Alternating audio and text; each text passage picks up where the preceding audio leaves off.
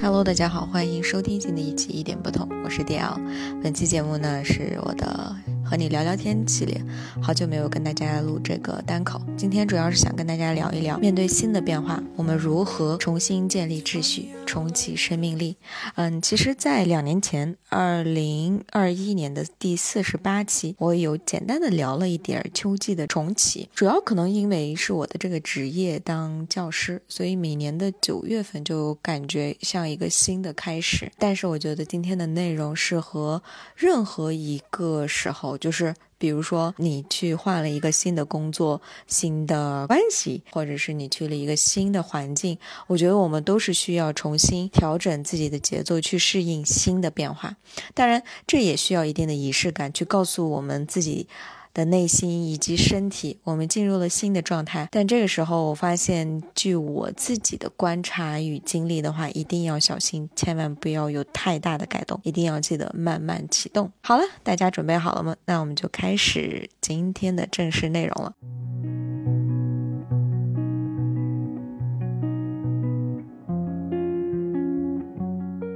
我今天主要想跟大家聊一聊三个部分。第一个部分呢，是想跟大家聊一聊我们的头脑方面怎么去调整，就是我们的精神空间。第二个部分呢，就是怎么去制定可行性的计划。第三个部分就是我们的物理空间，也就是身体方面，我们应该怎么去调整。首先去聊一聊精神空间，在一个新的开始。其实不是新的地方，有时候是新的思维模式，但可能是由于我们换了新的工作啊、环境呀，或者周边的人换了，那我们可能需要去调整我们的思维模式，去适应这个地方。那在精神空间这一层面呢，我通常会做的第一小步呢，就是给大脑做减法。其实开始的新环境的时候，头脑有时候会变得特别的敏感。嗯，曾经的我呢，会错误的加入更多的信息，比如说我可以回忆到，我就我。学生时代，每次拿到新书的话，第一个可能除了给这个书做包装以后，我就会给自己写计划。哎，我新的学期一定要怎么怎么学习。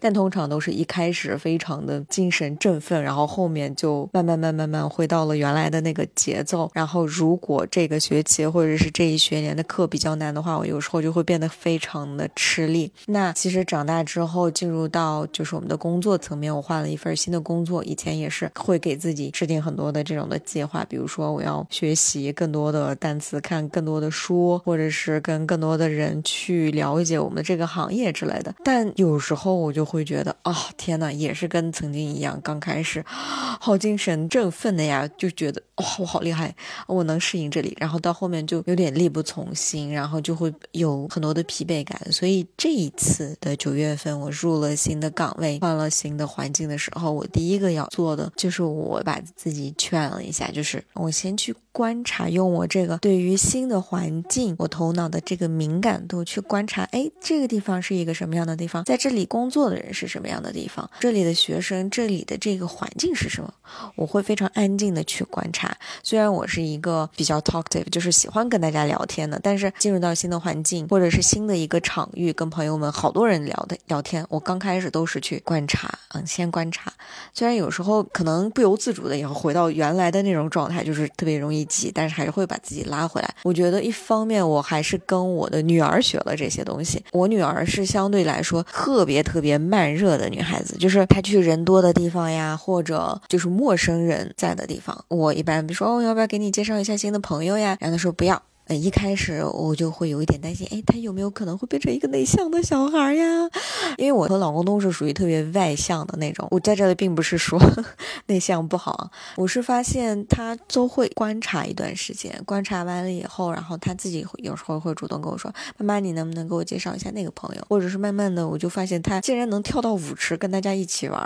我就觉得，嗯，确实。我我也需要给他时间和空间。那孩子他一方面就是会给我们展示人类头脑、人类的这个状态的最纯真、最怎么说呢？最原本的模样。所以我觉得我就从他的身上去学会了，哎，我应该慢下来，我先去观察一下，然后再慢慢的做这个启动，再去跟这个环境、跟这些事物做这种深入的交互的话，那它的效率反而是更高的。所以我们来总结一下。第一小步就是进入到新的环境的时候，需要给大脑做减法。先去观察，观察一段时间，再去开始也都不会晚。那第二个小步呢，就是减少手机信息的摄入。在这里，我是听了纵横四海的那一期跟手机有关的那一期节目。其实我看过这本书，就是《手机大脑》，但 发现等他讲完了以后，发现我其实是没有看懂太多里面的东西，我又重新去看了这个书，然后慢慢的就知道，其实手机里面现在它每天给我们塞的信息实在是太多了。比如说我的微信里面，我记得特别清楚。我老公那天他说他本来打算在微信的某个群里面拿一个他们群里面发的一个消息，知道一下明天那个行程的安排。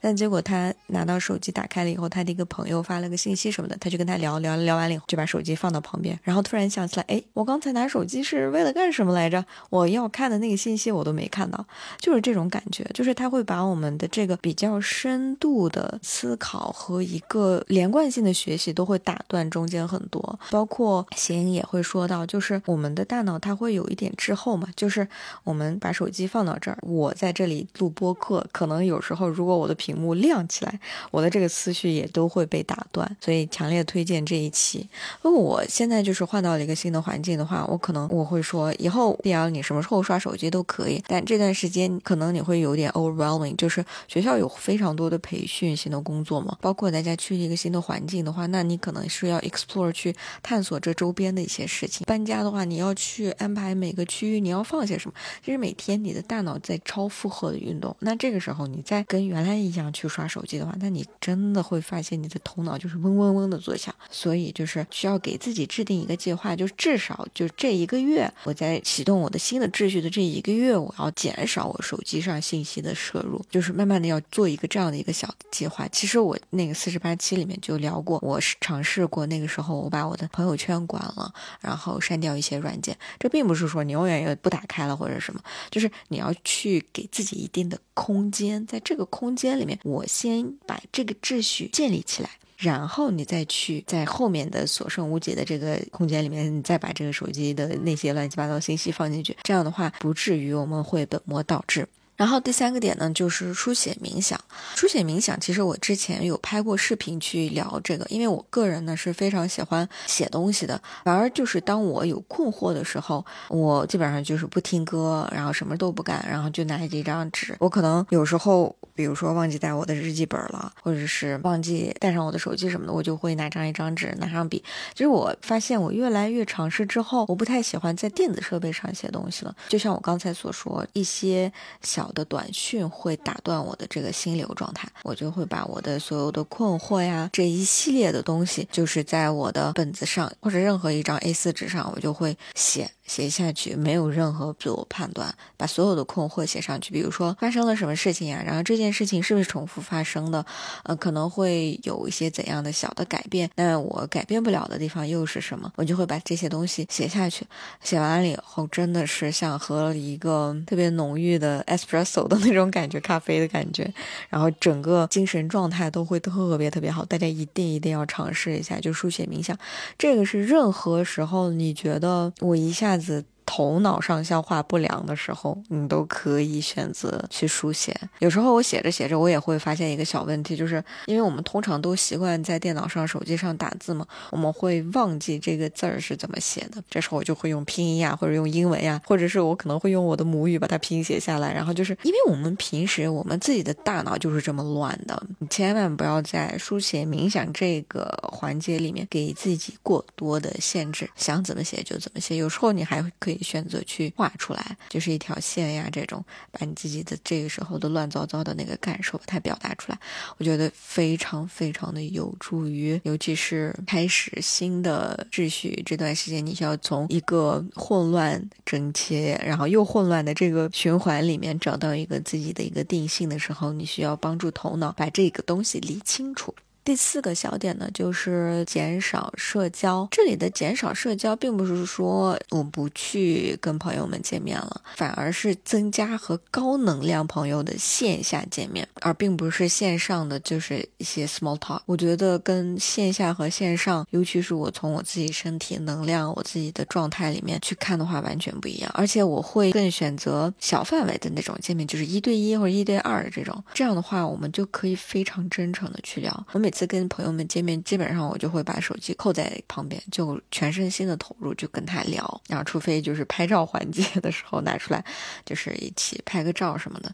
但我觉得真的是跟线下见面、线上见面不太一样。就我们身体里面是有这个镜像神经元的，那这个东西呢是模仿他人来帮助我们学习的一个脑细胞，它就是有点像，就是我们像新生儿吐舌头的时候，新生儿也会跟我们去学习的这个，就是我们这个镜像神经它可以帮助我们去学习身体动作，然后呢。也会是通过直接模仿别人的行为，让我们去理解和体验他人的疼痛啊、喜悦、悲伤、恐惧。它就相当于帮助我们去搭建了一个与外界世界和内在世界，即他人和自我的一个桥梁。那我们是怎么去运用，让这个镜像神经元变得越来越强呢？就是说，我们要和比如说父母啊、兄弟姐妹啊、朋友们直接面对面接触的过程当中建立出来的这种的经验库。那这个时候，不管是在我们的职场，或者是在人与人。的交际里面，那它可以帮助我们去迅速的在判断情感、想法、意图的时候有个最佳的判断方式。那这个时候，我们就可以从我们的这个经验库里面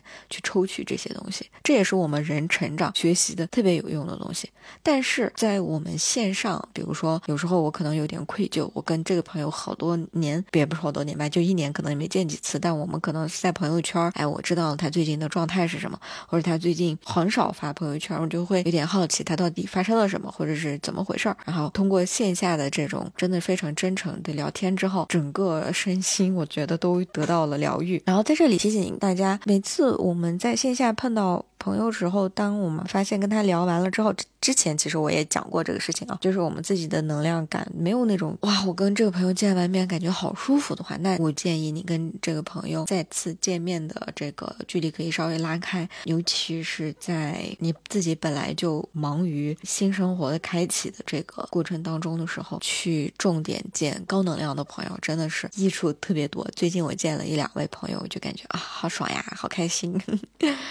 那我前四个就是对于我们的精神空间里面的以上四个小点。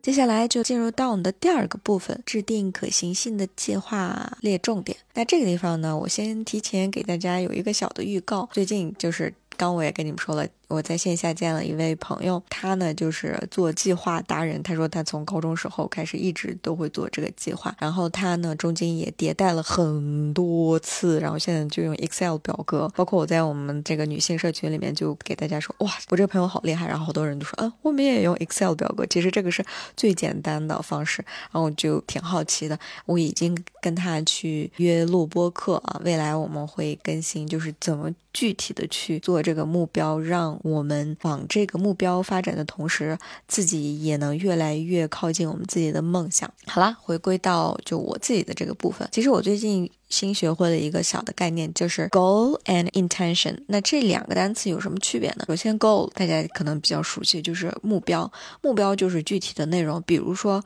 我今天的目标是录这一期博客。那我每周要发布一期播客，那这是我的一个具体的目标。然后呢，intention 意思就是意图，意图就是我们内在的一个指南针。比如说，我今年或者是我新入了这个职场这个环境之后，我要建立我的内在的一个系统，或者是我要学会每次有一个新的起点的时候，怎么迅速的、高效的建立我的内在和外在的秩序。那这个可能就是我的意图。那对于我的播客的话，我刚才也简单的说一下，那我们每周四早晨会更新一期播客，这是我的一个具体的目标啊。现在 非常感谢 Ripple 我的合作剪辑，我觉得非常感谢他，真的是由于他呢，然后我们现在就是基本上每周都能稳定更新，这就是我们的目标已经在达成。然后还有一个呢，就是那对于我制作的这个播客，实际上是我有一个内在的意图的，就是说我要制作女性的这个多样性的手册，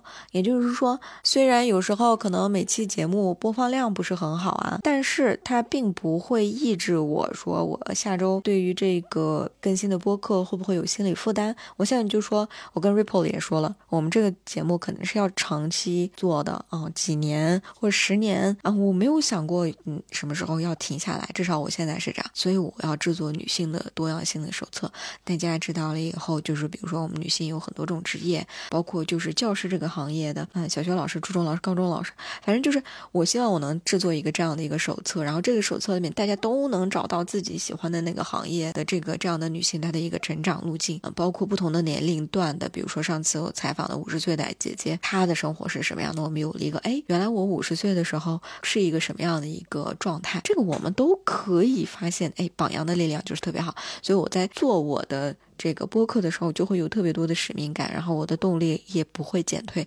这个就是意图的作用。所以在我们制定目标之前，其实确定好我们的意图是非常重要的。这个意图是我们不断的向目标前进或者达成目标的一个动力来源。因为有时候我们知道，不管是你有拖延症，或者是你今天有什么什么事情，你这件事情可能你无法改变。比如说我今天约了另外一位姐姐，就是。早晨本来是要录一期播客的，但是他临时是有事儿，然后我们这件事情就往后拖拖延了。但我是想好，我肯定是要录一期播客。那这时候我就把我自己提前其实已经拖延了好几期的我们这个单口 拿出来，我说我今天要把这期就给录了。所以这个就是我的内在的意图啊，有一个非常强的导向。所以就算是中间有一些变动，我还是可以按部就班的往这个目标前进。所以你的这个目标体系，你所写下的东。西不会变得那么的 rigid，就是特别刻板，不是目标束缚你，而是它会变成一个具体实行的一个往前走的东西。嗯，另外呢，我再给大家分享一下，就是我最近的一个特别小的体系，我发现我建立的这个小的秩序，我感觉受益匪浅。就是我每周一我都会在我的一个笔记本上，我会写，比如说今天是 week one 第一周，然后这一周的周一，比如说是九月四号到九月十号，也就是周天。天比如说播客方面，我需要具体做哪些事情？我会像倒垃圾一样，把我脑子里面的需要做的事情全部写下来。比如说，我要未来跟我的另外一位朋友要录哪个被讨厌的勇气，那我可能会简单的写一下这一周我要下单买这本书，就是这种特别细碎的东西，全部我能想起来的这周我要做的事情，我都会写到这个本周关于播客 podcasting 我会要写下的东西，一二三四五六七八，有时候会写上十个。虽然我写了十个，但每件事情可能有。些事情它只需要花费两三分钟，比如说下单这本书，对吧？可能两三分钟都不到，我就很快就完成了。然后有些事情，比如说我要跟某个嘉宾去确定一下时间，我也会写进去。所以，嗯，我就会把这些东西写到这个，比如说播客方面。我还会有一个，比如说本周我要看的电影，或者是我要听别人的播客，我就会写上一两个重点的。然后另外一个呢，就是工作方面，本周工作我要具体做些什么，我就会写到这儿。我会把每一个部分，比如说播客呀，或者工作或者是我的一些输入项的东西，还有输出这几个板块里面，我会下面留很多的空白，因为有可能这周在进行的过程当中，里面还会不断的塞东西。这是我的第一小步，把这样做完了之后，然后我再去制定我今天做什么。但我今天做什么呢？因为我没有买任何日成本，我就会会有那种小的便签嘛，便签里面我就会在这个 week，就是一周，我刚才到所有的那些里面，我就会挑几件重要的事情，比如说我今天能完成。的事情，我就会写到那箱小便签里面，然后就放到旁边。今天一天完成了以后，我就在上面划掉，然后把这个便签纸扔掉。第二天早晨的时候，我还会打开我的这个笔记本，哎，剩下了什么事情，然后在里面挑几个我今天能完成的，把昨天我完成的东西打个勾，或者是有什么新的变化，我就会写到旁边。我觉得这个就是至少在这个一周里面，我觉得，嗯，我目前建立好的第一个小秩序是这样。就未来我想再迭代成，比如说我这一个月。我可能重点做什么，或者是这个季度，然后再扩大到这一年，我的一个目标是什么？所以这个就是我可能在制定我自己计划里面，就是随着实践的过程当中，我自己的一个小的方法推荐给大家，并且我发现我相对于过去的一个小的进步，就是说我曾经会去买这个日程本，然后去往里面写东西，但我个人体验过来，它没有我现在这个小的操作更适合。这主要是因为我过。去做日成本，我是完全是向别人学习的。但是我现在的话，这个方式我觉得特别的适合我。然后未来呢，我也会根据我自己的感受。我再会去做一些新的调整，可能未来我会去建立一个 Notion 的体系。如果我实践的很成功，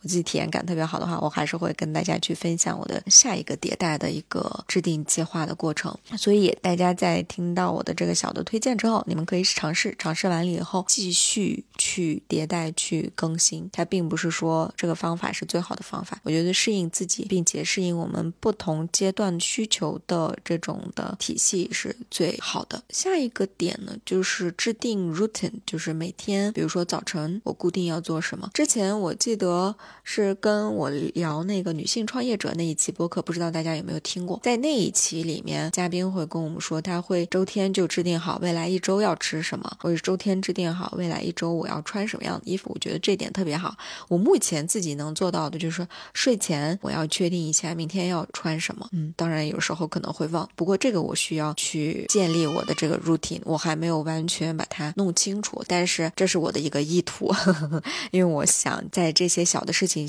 上，我不想消耗太多的，就是早晨我不想一直站在我的衣柜面前发呆好久，呵 呵因为有时候我就会这样，然后总觉得哎呀自己的衣服是不是没有了？但其实我的衣服实在是太多了，最近都没有特别多的购物欲，但是有时候还是会找不到衣服，所以我发现哎，那我可能需要专门花时间去把我的衣服搭配好，然后这样的话，下周一周五我就不需要。要再去在这件事情上花费我的头脑了，所以要制定自己的 routine，这是我正在进行的事情，也还是在观察阶段，还没有正式落地。如果大家有自己已经落地的这种每天的这个流程，可以分享给我们。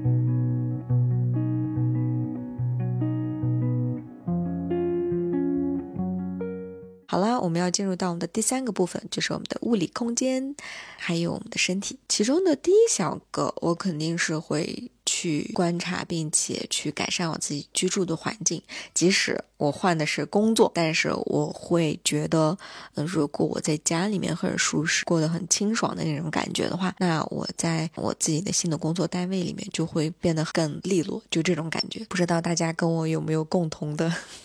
感受啊？呃，那对于居住环境的话，我一般会用一周的时间，给每一周一个主题去整理我。的周围，比如说，我会说这一周我会重点整理好我的卫生间，然后下一周我重点整理，比如说我床底下的一些空间，然后我会按每周去整理这些，因为我周末的时候家里面有小孩的话，可能没有办法花一整天的时间把家里面所有的东西都整理好，而且我个人发现，在我整理断舍离这个过程当中，其实是非常的治愈身心的，我也非常喜欢享受这个过程，所以我就会规定以周为单位。只要我有时间，我就会在这个空间去整理、收纳，该扔的扔，该留下的留下，所以会去给自己的生活做调频。包括上一周，我重点收拾的是我的首饰，因为每次发现用了一段时间，它总会在我房子的每个角落都有一点，所以我把它们都整理了一下。还有床上用品，这个我也整理过了。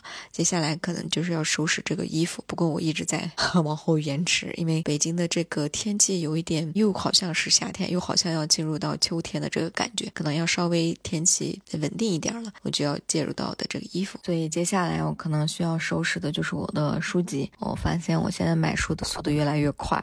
我需要好好整理一下，就是我近一段时间需要看的书是哪些，放到不同的地方，来对我阅读书籍的这件事情有一个更好的调整吧。那么接下来是想要跟大家聊一聊，就是怎么去了解我们的身体，为我们的身体注入更多的这个生命力。那么了解我们的身体，可能第一个点呢，就是去体检吧。体检的话，一般就是公司单位可能会安排。另外一个就是我们每年都会需要有一个固定的时间去做这个体检，我觉得是非常有必要的。除此之外呢，像比如说，嗯，有健身习惯的人，可能去健身房去看一下我们的体脂率，我们身体的各个部位有哪些问题，是吧？这是。少白对自己的一个大致的了解是需要掌握的。这样的话，我们就知道接下来我在饮食方面，我在运动方面，包括我在休息层面上，我需要有哪些方面的这个调整。虽然我前面说了很多关于我们的头脑，关于制定计划，但身体是最最最重要的。你要把它照顾好了以后，其他方面你才能做的越来越好。所以说，对于注入生命力，其实一开头我给大家说过，去约嗯能量高的朋友跟你见面，那其实见完面了以后，你的身体也会有好的发展。然后除此之外呢，就是慢慢开始。一些低频的运动，让身体动起来，比如可能会选择骑自行车，尝试着骑自行车上班，或者打羽毛球，或者是曾经我可能需要去打车的地方，我可能会选择先走一段路，然后再去打车，类似于这种特别小的调整，但是它真的可以帮助我们的身体先动起来，你的血液循环更好了，你的身体的各个功能就会往好的方面去发展，包括接下来我可能会计划去健身房，其实我。最近听了《纵横四海》第二十五期，就是更壮、更瘦、更强。我发现我学到了特别多的有趣的好的知识。哎呀，我觉得播客界有这么一个人，真的好开心。所以给大家强烈推荐这一期。完了以后，我这个人是从来没有去过健身房，基本上就是有跑步的经历，就基本上都是有氧运动嘛。但是我觉得未来我是需要把这件事情安排进来，我想要更多的肌肉。然后接下来呢，还有一个就是 SPA 馆，我会一个月去。一到两次吧，感觉去按一按身体，或者是到一个好一点的这种的场所去做一个按摩啊。感受真的不要太好，所以大家是需要有一个自己的一个 list，是我怎么给我的身体注入力量。比如说饮食方面，你特别喜欢吃完哪哪一顿餐，什么样的饭之后的身体的感受，我就会非常注意。比如说我们学校伙食特别好，我一下子拿多了，但是我发现那天下午身体就特别沉重，然后走路都感觉不太舒服，很舒服。所以我就会下一次就会做一些小的调整，所以大家一定要去观察自己每次吃完一顿饭之后自己身体的状态，然后可以简单的记录一下，未来我可能要多吃一些什么，少吃一些什么，或者是吃的量什么的，你需要跟自己的身体站得特别的近，因为有时候我发现我曾经也是，我就会觉得，哎，这顿饭我吃的某一个东西很好吃，那我就会经常去吃，但我觉得这个不太行，嗯，还是应该先去观察。吃饭之后，我们自己的心情呀、身体状态，这个是更好的。另外一个，我觉得也比较好的，就是比如说适当的改变一些造型，比如说剪头发、染头发、烫头发这些小的外在的改变，还有妆容上，我觉得就是一些小的这种让我们开心、让我们有焕然一新的东西，也会让我们身体就是走路的时候就都更更直。身板就会更直一些，大家就可以通过这种小的造型的改变去帮助我们的身体，告诉他我有新的变化啦，我要躲在一个新的地方，我们一起出发吧，就这种感觉，一定要好好照顾好它。好了，不知不觉聊了好多啊，就是我们来简单的复盘一下啊，就是面对新的变化，我们一定要开始建立新的秩序，在这个秩序里面，一定要告诉自己慢慢启动。第一个比较重要的就是精神空间，也就是我们的头脑，先给它做减法，再做加法。第二个呢，就是如何制定一些计划，帮助自己还是减少头脑的负荷吧。我觉得，另外一个就是照顾好我们的身体、物理空间、我们的环境，都可以从我们所处的方方面面去告诉我们自己，我们适应好了整装待发，我们有新的秩序，可以不用那么慌了。好的，那我们这期节目就到这儿，希望本期节目的内容能够给予大家一定的启发。不管你们在任何时候开启新的工作。做关系环境新的状态的时候，都欢迎可以回来听一听这一期播客。嗯，我相信它能帮助到大家。那我们这期就到这儿了，我们下期再约，再见啦。